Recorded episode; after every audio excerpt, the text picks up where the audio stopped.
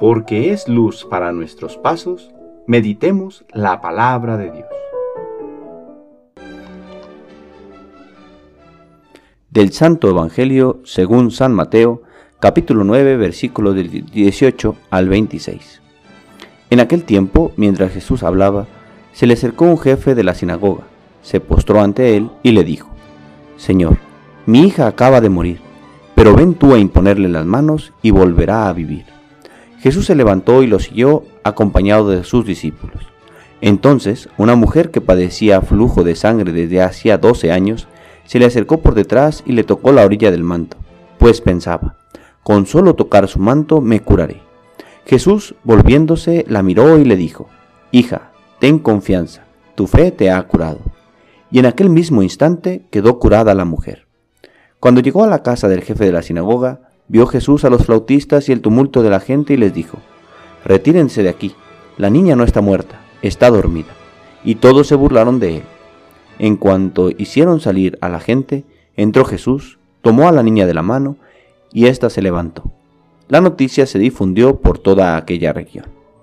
Palabra del Señor.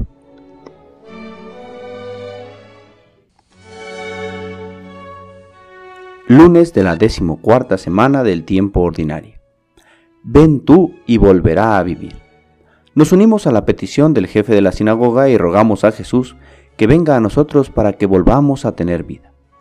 Jairo, jefe de la sinagoga, sufre una preocupación. Su hija está enferma y reconoce que en Jesús puede encontrar la solución y la vida para su hija, y acude a él. Aquella mujer que sufre flujo de sangre desde hace muchos años, también reconoce que en Jesús podrá encontrar la vida y se acerca a Él para tocarlo. Dos personas que han abierto los ojos para reconocer en Jesús la fuente de la vida y de su salvación. Como ellos, también nosotros le pedimos a Dios la fe suficiente para acercarnos a su Hijo Jesús y poder, en el contacto con Él, obtener la vida que solo Él nos puede dar.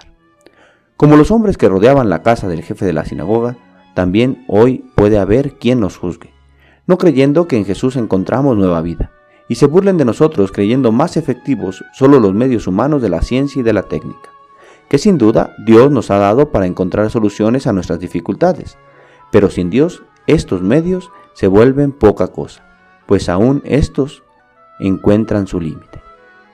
Solo Dios nos puede dar la vida verdadera, vida en plenitud, pues esta no se identifica solo con tener salud, sino con poder vivir realmente. Muchas personas yacen muertas en vida, sin un sentido o propósito en sus vidas, limitados a un aquí y ahora que no satisfacen los deseos del hombre, que tiene deseos de eternidad. Padre, danos vida en abundancia para que la gocemos contigo y compartamos su alegría con los hermanos. El Señor esté con ustedes. La bendición de Dios Todopoderoso, Padre, Hijo y Espíritu Santo, descienda sobre ustedes y les acompañe siempre. Que tengan buen día.